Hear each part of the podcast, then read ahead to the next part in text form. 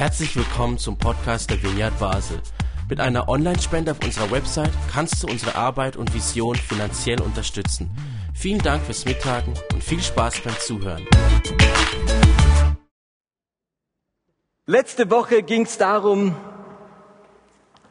dass ich versucht habe deutlich zu machen, dass wir als Christen Ethik brauchen. Religion beantwortet eigentlich zwei wichtige Fragen, nämlich was soll man glauben und wie soll man leben. Und das Christentum hat sich in den letzten 2000 Jahren als sehr dogmatische Religion entwickelt. Sie formuliert, das Christentum formuliert vor allem Glaubenssätze, Dogmen. Und was auf der Strecke geblieben ist, ist Ethik. Und ich habe nun deutlich unterschieden zwischen Ethik und Moral. Das ist für mich ein großer Unterschied. Mit Ethik meine ich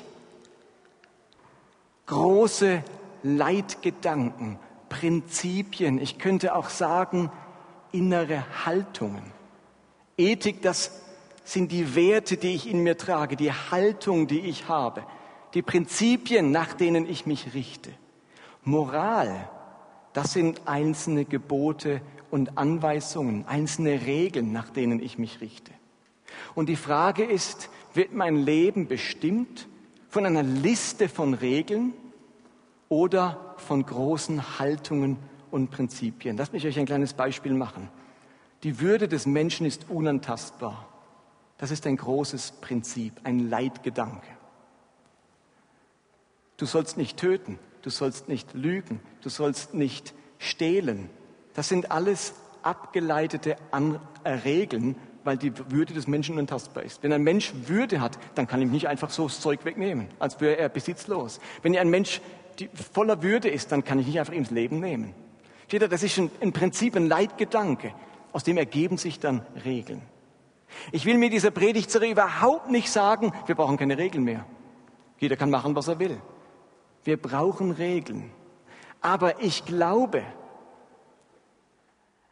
dass Haltungen und Motive wesentlich hilfreicher und wirkungsvoller sind, um so zu leben, wie Gott es sich wünscht, als eine Liste von Regeln und Geboten.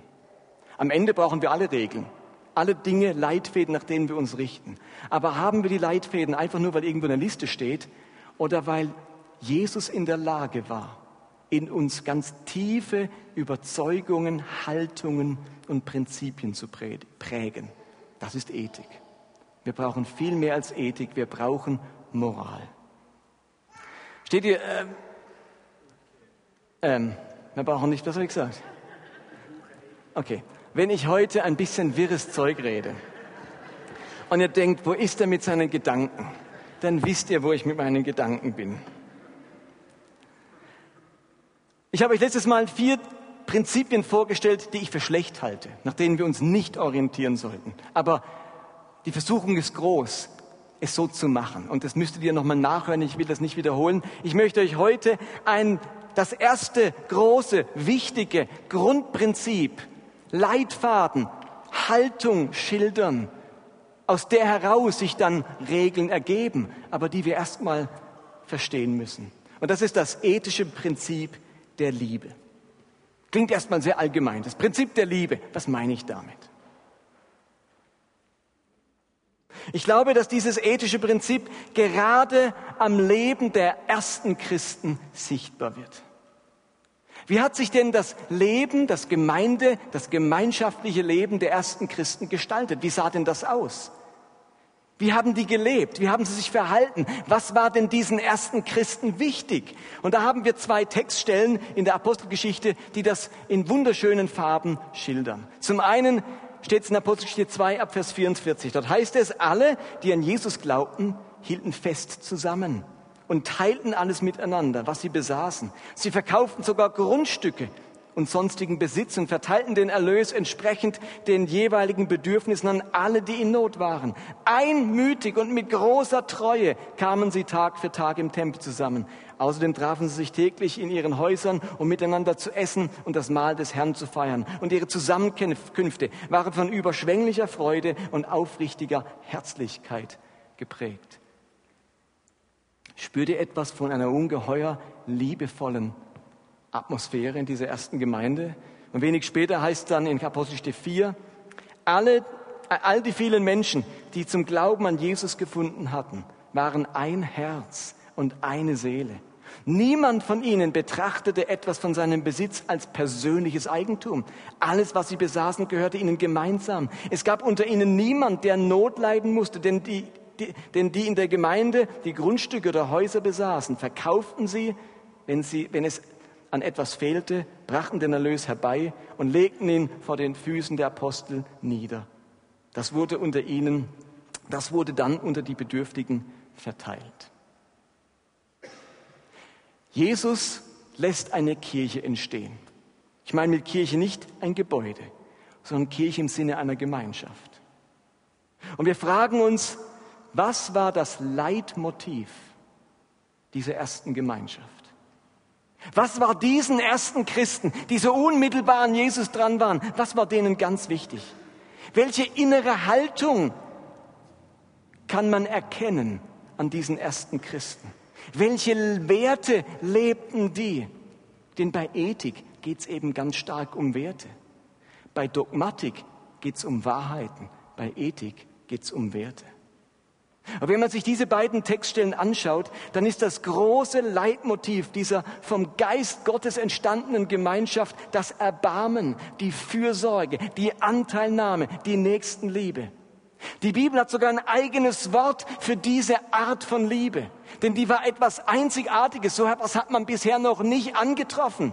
Nicht im griechischen Reich, nicht bei den Ägyptern, nicht bei den Römern. Das war etwas Neues und Einzigartiges. Und sie haben ein Wort gesucht für diese Art von Liebe und nannten sie Agape. Agape meint die Art von Liebe, die nicht das ihre sucht, die sich verschenkt, die sich erbarmt, die den ersten Schritt macht, die die Not zieht und handelt. Eine sich schenkende Liebe. Die ersten Christen handelten nach dem Prinzip der Liebe, der Agape. Und darum ist das auch für uns ein entscheidendes ethisches Prinzip. Ganz einfach gefragt, ist mein Handeln von Liebe geprägt? Könnte eigentlich schon reichen. Könnte man schon nach Hause gehen. Aber natürlich will ich das, ich das euch gerne noch ein bisschen weiter erläutern. Aber das erste ethische Prinzip, die Frage, mit der ich leben könnte, die Haltung, mit der ich leben könnte, ist, ist mein Handeln, die Entscheidungen, die ich treffe, die dann zu einem Handeln führen, sind die von Liebe geprägt. Von Agape-Liebe. Ich glaube, dass sich diese erste Kirche so entwickelt hat, das hatte natürlich seinen Grund. Diese Menschen hatten etwas verstanden. Sie hatten etwas von Jesus gelernt, das ihr Verhalten zutiefst geprägt hat. Im Alten Testament gab es eben hunderte von Geboten. Sie haben das Leben bis ins Detail geregelt. Menschliches Verhalten bis ins Detail geregnet, geregelt. Nicht töten, nicht schwören, keinen Toten berühren, alle sieben Jahre Sklaven freilassen, keine Meeresfrüchte essen, kein Sex während der Menstruation und so weiter.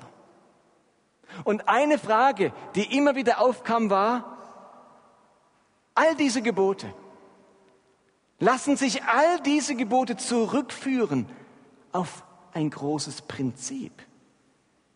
Kann man sie irgendwie zusammenfassen? Gibt es hinter diesen vielen Geboten einen Leitgedanken?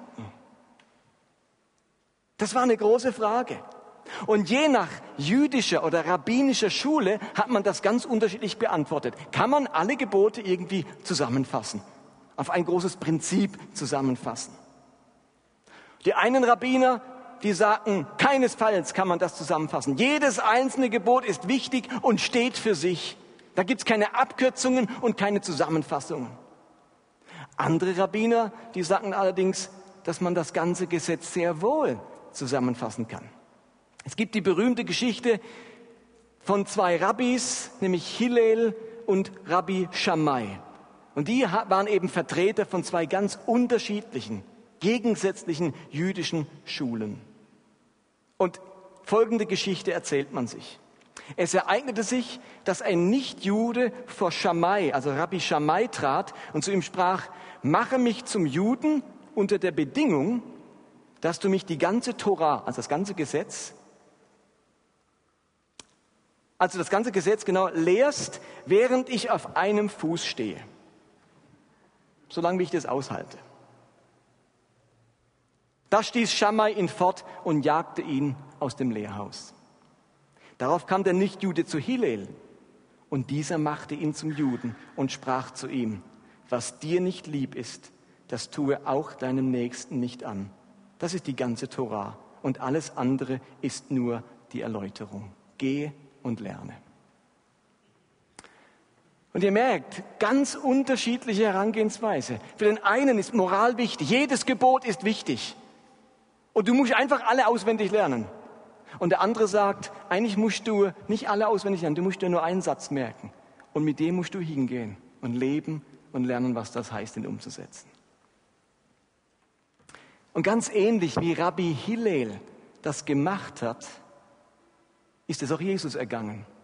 Auch er wurde gefragt, welches von diesen 613 Geboten der Torah das Größte, das Wichtigste sei.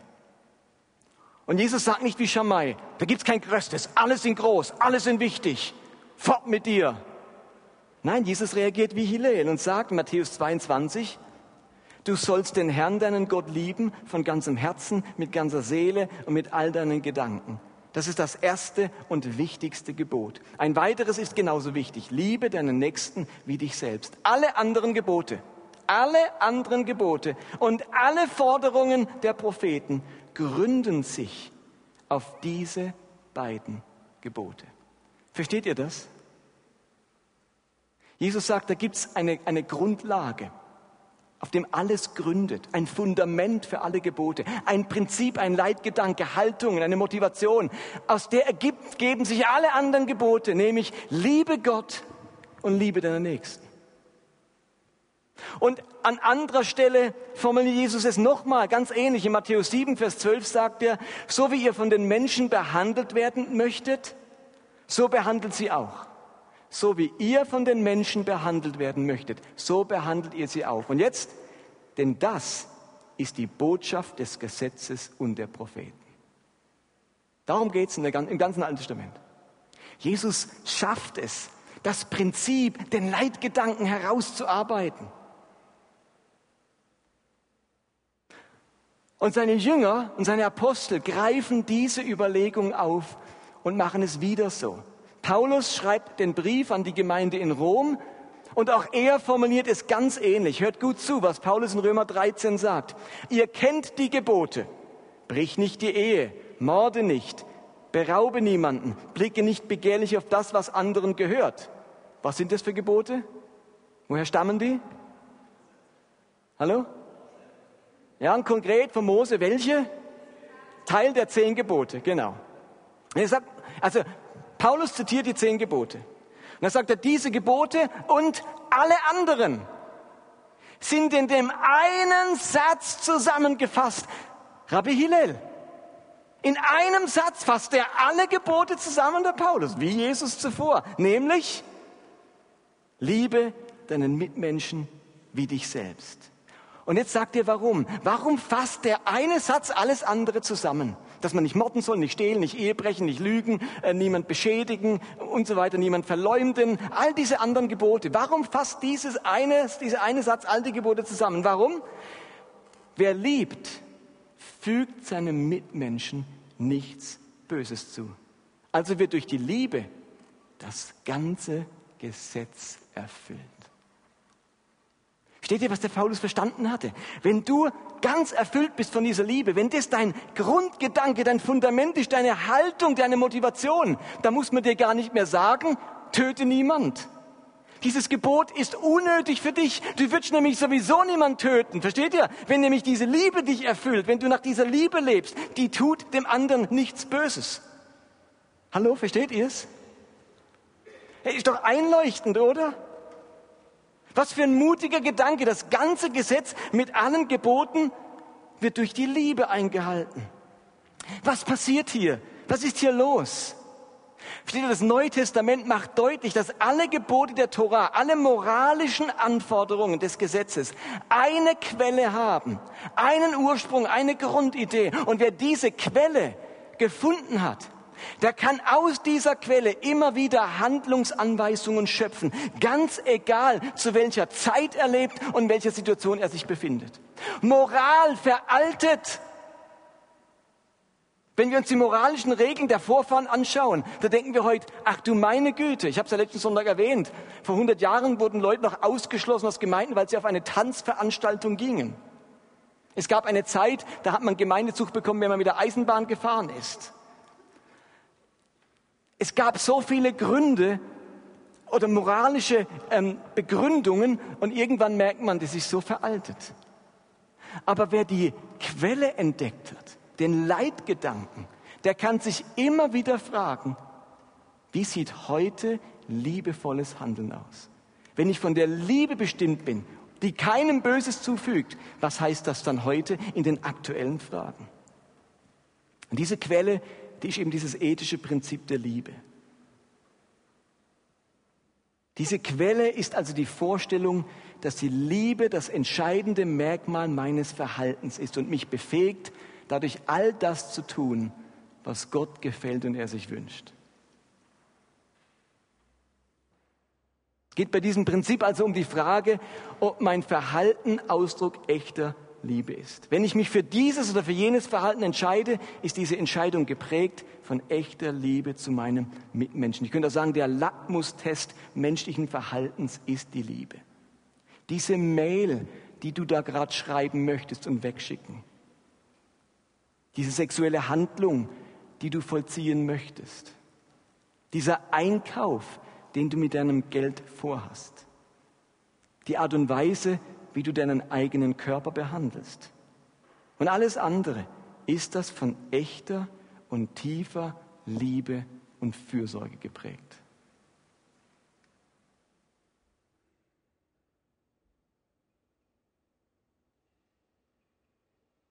Um das abzuschließen, dieses Prinzip, bevor ich es noch ein bisschen konkretisiere, möchte ich einen Kirchenvater zitieren. Ich habe das, glaube ich, schon mal gemacht, der das in der allerkühnsten Weise gesagt hat wie kein anderer zuvor. Er hat dieses ethische Prinzip der Liebe folgendermaßen formuliert. Auf Lateinisch klingt es spannend. Dillige et quod vis fac. Heißt auf Deutsch, liebe und tu, was du willst. Sagte Augustinus. Liebe und tu, was du willst. Ihr Lieben, wir hören ganz schnell nur den zweiten Teil dieses Satzes. Tu, was du willst. Das ist der häufigste Vorwurf, den ich höre, wenn ich diese Gedanken schildere. Jetzt können alle tun, was sie wollen. Wer mich gehört hat, kann das eigentlich nie behaupten. Denn dieser Gedanke hat einen Vorgedanken. Liebe und tu, was du willst. Damit will Augustinus nichts anderes sagen, als wenn du von dieser Liebe bestimmt wirst, wenn du dein ganzes Leben auf diese Liebe ausrichtest, die dem anderen nichts Böses tut, dann kannst du ab dann tun, was du willst, denn dann tust du nichts mehr, was den anderen eben Schade, Böses, Leid und so weiter zufügt. Alles, was Augustinus ganz im Geiste von Jesus und von Paulus zum Ausdruck bringen möchte, ist, dass derjenige, der als höchstes Prinzip in seinem Leben die Liebe hat, dass derjenige, der sich, ähm, der als entscheidendes Leitmotiv liebevolles Verhalten hat, dass derjenige, dessen Werte ganz tief von der Agape geprägt sind, am Ende nur das tun wird, was eben dieser Liebe entspricht. Er kann tun, was er will, weil am Ende durch dieses ethische Prinzip eben nur das tut, was der Liebe dient. Mein Ziel mit dieser Predigtserie ist nicht die Abschaffung von Regeln und Grenzen, sondern die Schaffung, die Aufrichtung von einer Jesusmäßigen Haltung und dem Wert der Liebe. Man kann nämlich am Ende furchtbar moralisch sein. Wie die Pharisäer sogar so pingelig, dass man vom kleinsten Gartenkraut noch die, den Zehnten abgeliefert hat. Von Mill, Kümmel und Dill, sagt Jesus. Das waren die kleinsten Gartenkräuter. Da sitzt er aber dann einen Tag lang, um bei den kleinen Blättchen zehn Prozent wegzusortieren. Aber die Pharisäer haben sich gesagt, wir sind moralisch. Wenn es heißt, zahlt den Zehnten deiner Ernte, dann machen wir das sogar als gute Juden vom Dill und von der Minze, wo man die Plätzchen kaum erkennen kann. Und Jesus sagt, und gleichzeitig seid ihr Heuchler, weil ihr das Wichtigste am Gesetz, die großen Gedanken, nämlich Liebe und Gerechtigkeit und Barmherzigkeit völlig außer Acht lasst. Man kann unglaublich fromm und moralisch sein und dabei überhaupt nicht liebevoll und überhaupt nicht mit dieser inneren Haltung leben. Und ich glaube, dass das Christentum in den letzten 2000 Jahren, ganz ähnlich wie das Judentum, Pharisäer und Heuchler hervorgebracht hat, die sich nach einer äußeren Liste richten, außen hui und innen pfui. Wie Jesus sagt, außen getünchte Gräber, weiß angestrichen und innen voller Totengebeine. Moral schafft noch nicht ein gutes Herz. Ethik redet nur vom Herzen. Und wenn das Herz stimmt, behaupte ich, dann stimmt auch die Moral, dann stimmt auch mein Handeln. Ich frage nicht andauernd, ist das erlaubt? Darf man das? Geht das? Liegt das noch drin? Bin ich noch innerhalb der Grenze? Sondern ich frage mich, ist das liebevoll? Dient das der Liebe? Vergrößert das die Liebe? Bringe ich damit Liebe zum Ausdruck? Zeige ich jemanden damit meine Liebe? Und jetzt haben vielleicht viele den Ausdruck, jo, äh, den Eindruck, Liebe, du schwätzt davon Liebe, das ist so schwammig, wischiwaschi. Da denkt man an Hippies, an Flower Power, an einen Joint im Mund und an irgendwie Sexorgien, wo sich alle so lieb haben.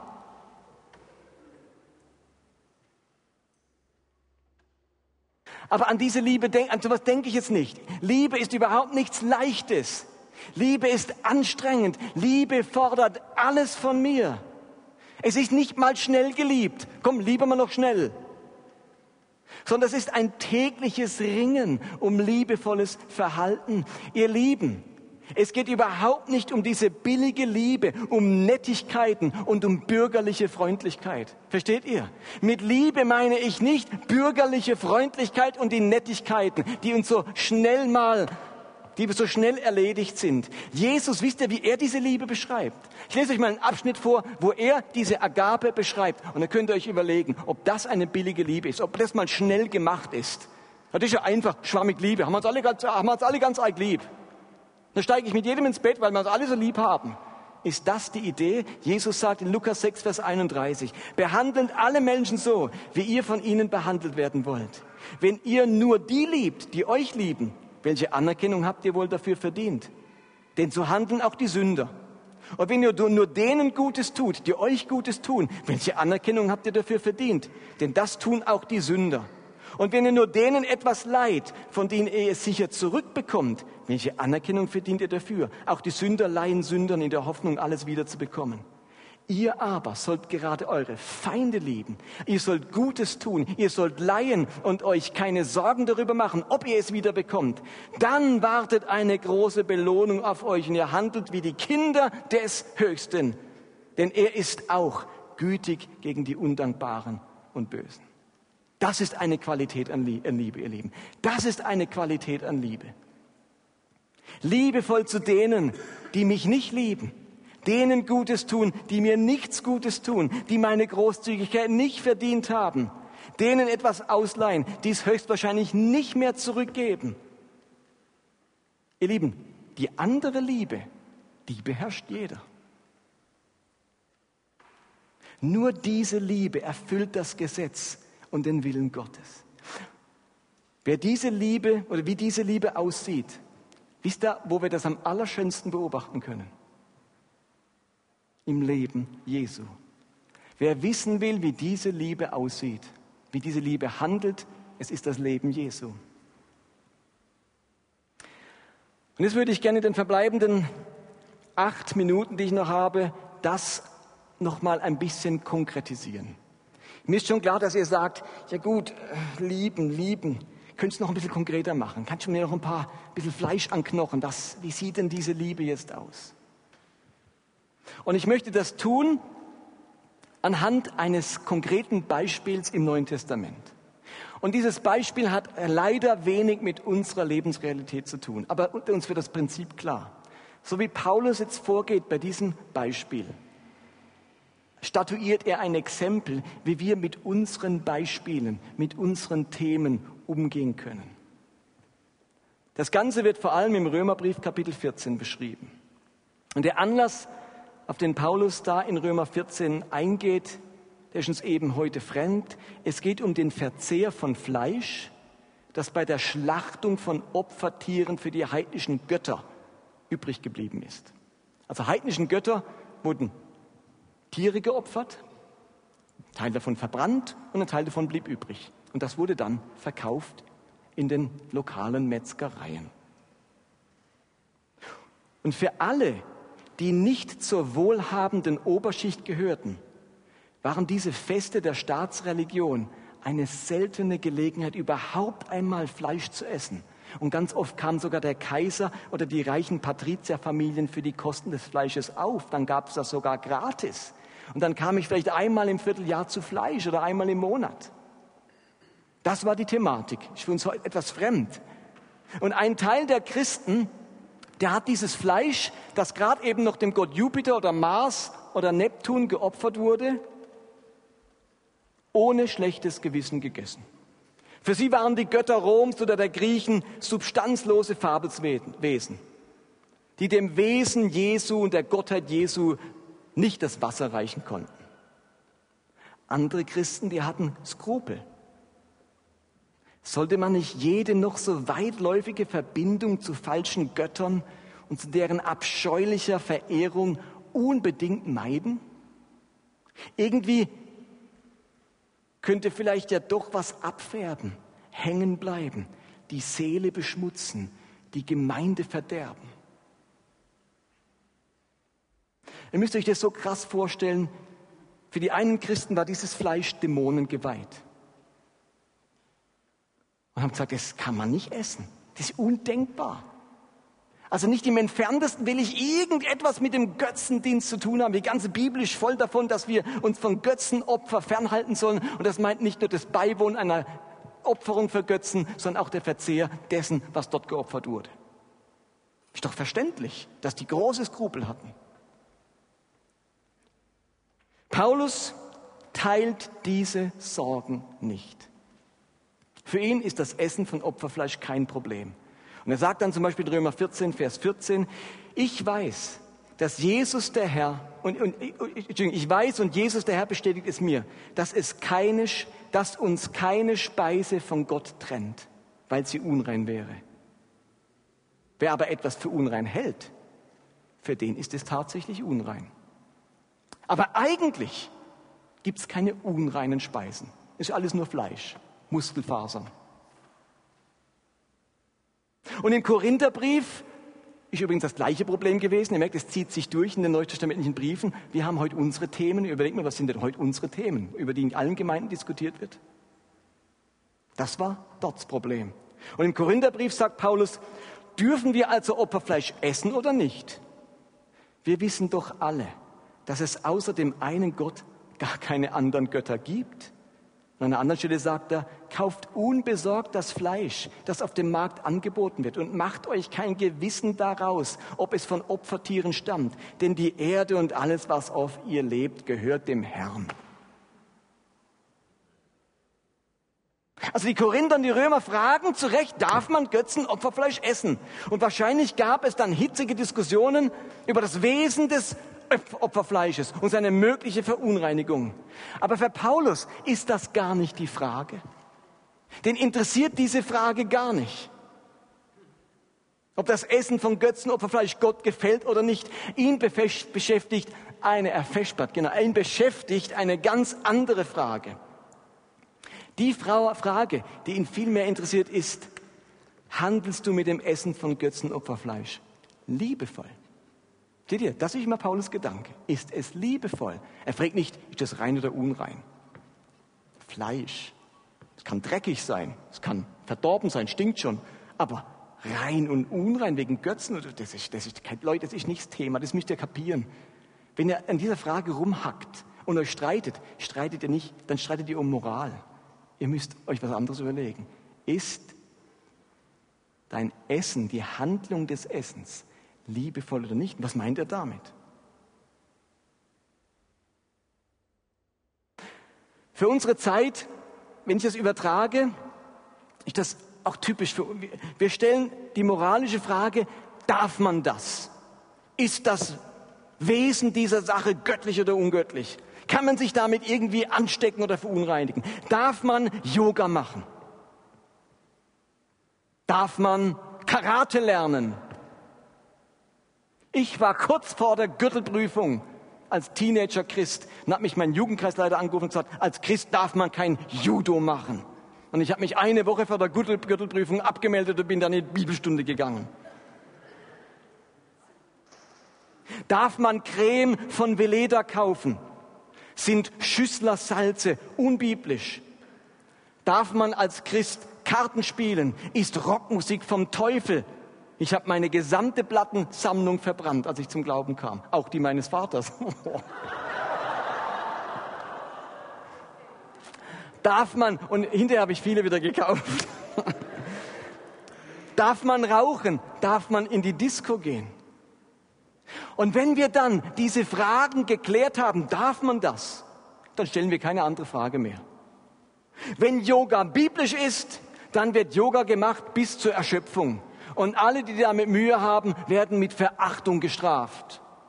Und wenn Yoga unbiblisch ist, dann meiden wir es wie der Teufel das Weihwasser und alle, die es machen, werden von uns verurteilt. Ihr Lieben, wenn wir so handeln, haben wir nichts über Ethik und das Prinzip der Liebe gelernt. Paulus ist es egal, ob du isst oder nicht isst. Für ihn ist die Frage, mit welcher Motivation, mit welcher Haltung du isst. Im Römerbrief schreibt er eben dann Folgendes in dem Kapitel. Hören wir also auf, uns gegenseitig zu verurteilen. Seid vielmehr kritisch gegen euch selbst, wenn ihr euch im Glauben stark fühlt und vermeidet alles, was einen Bruder oder einer Schwester Anstoß bereiten oder sie zu Fall bringen kann.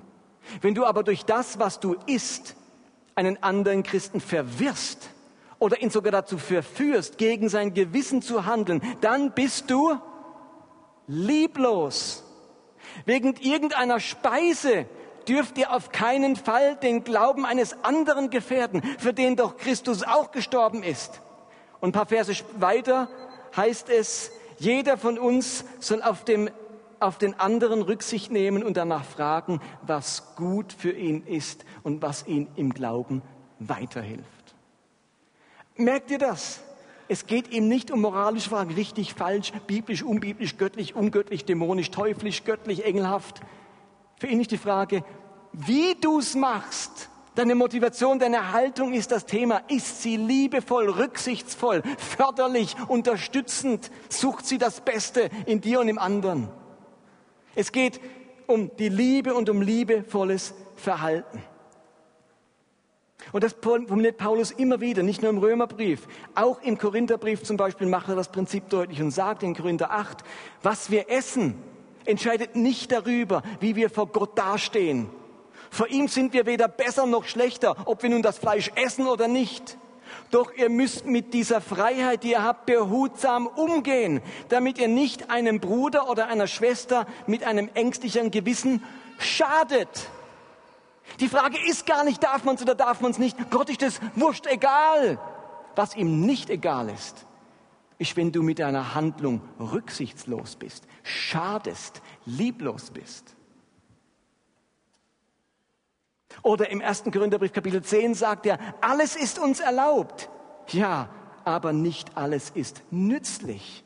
Alles ist erlaubt. Ja, aber nicht alles baut auf. Denkt bei dem, was ihr tut, nicht nur an euch. Denkt vor allem an die anderen und daran, was für sie gut ist. Nützlich, auferbauend, förderlich, gut für andere. Das ist eine Frage von Haltung, von Motivation und nicht von einer Klärung der Sache. Ist die Sache jetzt gut oder ist sie böse? Gott ist an unserem Herzen interessiert, an unserer Haltung. Und dann ein letzter Vers dazu. Paulus sagt, alles ist mir erlaubt. Wer so redet, dem antworte ich, aber nichts alles, was mir erlaubt ist, ist auch gut für mich und für andere. Alles ist mir erlaubt, aber es darf nicht dahin kommen, dass ich mich von irgendetwas beherrschen lasse. Es ist uns als Christen eben nicht alles erlaubt. Wir brauchen Moral und konkrete Gebote. Aber Quelle dieser Gebote Und dieser, das sind wichtige ethische Prinzipien. Und unser erstes wichtiges ethisches Prinzip ist eben das Prinzip der Liebe. Ist mein Verhalten liebevoll? Und was liebevoll ganz konkret heißt, das sind eben diese Stichworte, die ich aus diesen Versen herausgearbeitet habe. Und ihr seht sie nochmal an der Leinwand. Liebevoll heißt nämlich rücksichtsvoll dem anderen gegenüber. Liebevoll heißt, es ist auferbauend und förderlich. Liebevoll heißt, es schadet nicht. Liebevoll heißt, es beherrscht mich nicht. So konkretisiert Paulus diese Liebe, die dem anderen nichts Böses tut. So, Jetzt brauche ich noch zwei Minuten, um euch noch eine kurze Anwendung zu geben auf heute. Ein paar Beispiele. Darf ich als Christ rauchen oder Drogen nehmen? Steht übrigens nichts in der Bibel dazu. Mist, schön, dass der eine Vers in der Bibel steht. Vers so und so, ein Satz, du sollst nicht. Sorry. Aber so handeln wir, so, so wollen wir als Vineyard nicht vorgehen. Denn wenn wir so vorgehen, huhu, in der Bibel steht auch, Frau soll Kopftuch tragen und sie soll schweigen in der Gemeinde. Und wenn deine Tochter vergewaltigt wurde, muss sie den Vergewaltiger heiraten. Steht auch alles in der Bibel. Und wenn dir dein rechtes Auge Ärgernis bereitet, reiß es aus. Steht alles in der Bibel. So gehen wir nicht vor. Wir suchen nicht den einen Vers. Wir suchen das Prinzip, den großen Leitgedanken. Also, wir haben leider keinen Vers zu rauchen. Aber ihr Lieben, nicht erst durch den Blick auf eine Zigarettenpackung wissen wir, dass Nikotin und Drogen dem Leben und der Gesundheit schaden.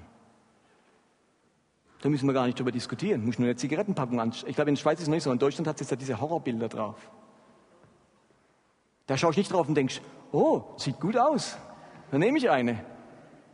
Diese Bilder sprechen für sich, das schadet Leben und Gesundheit. Zudem macht es mich abhängig und süchtig. Und darum wir, können wir aus unserer Ethik der Liebe ableiten, dass Rauchen und Drogen für uns nicht dem Prinzip der Liebe und der Rücksicht auf meinen Körper entspricht. Ich brauche gar kein Vers, wo steht, du sollst keine Drogen nehmen. Das lehrt mich das Prinzip der Liebe. Versteht ihr? Ich kann jetzt Gebote ableiten, weil ich dieses Prinzip habe auch wenn es nicht in der Bibel steht. Darf man sich als Christ selbst befriedigen? Auch dazu gibt es keine Bibelstelle. Aber wirst du vom Thema Selbstbefriedigung beherrscht? Hat es dich im Griff? Fühlst du dich danach Gott näher oder weiter von Gott entfernt? Fördert es dein geistiges Leben? fördert es dein emotionales Leben. Und ich kann dazu kein Gebot aufstellen. Du darfst und du darfst nicht. Wisst ihr warum? Weil es auf die Haltung ankommt. Wenn ein Mann sich unter der Dusche Luft verschafft, dann kann das völlig unproblematisch sein. Wenn er dabei aber Pornografie konsumiert, füllt er seine Gedanken mit etwas, das seinen Glauben und sein Herz nicht fördert. Ich kann es nicht so pauschal beantworten. Es kommt auf die Haltung an. Natürlich kann er unter der Dusche jetzt nicht Pornografie konsumieren, das ist mir auch klar. Ähm, aber ihr wisst, was ich meine. Am Ende geht es mir weniger um das Aufstellen einzelner Gebote und Regeln. Es geht mir vielmehr um ein Leben mit Werten, die mich prägen, die mein Denken erfüllen, die wie ein Licht sind und mir Orientierung geben in der Orientierungslosigkeit dieser Welt. Wenn Christen durch und durch geprägt werden von dieser Ethik, von diesem Prinzip, von diesem Wert, dann würde sich unser tägliches Leben ungeheuer verändern. Ihr Lieben, mir ist es wichtiger, dass wir alle von dieser Qualität an Liebe gelenkt und bestimmt werden, als auf jede moralische Frage eine endgültige Antwort zu haben. Lasst mich den Satz nochmal sagen. Ich halte es für wichtiger, dass wir alle von dieser Qualität an Liebe gelenkt und bestimmt werden, als dass wir auf jede moralische Frage eine endgültige Antwort gefunden haben. Lebst du in deinem Umfeld heute liebevoll, rücksichtsvoll, mit Barmherzigkeit und Fürsorge, auferbauend, fördernd? Ich habe mich viel zu lange in meinem Leben um moralische Fragen gekümmert und viele Spitzfindigkeiten, um viele Spitzfindigkeiten und war dabei ein echtes Asshole. Lieblos, hartherzig, unbarmherzig, richtend und ausgrenzend. Dieses ethische Prinzip hilft mir, im Herzen verändert zu werden. Amen.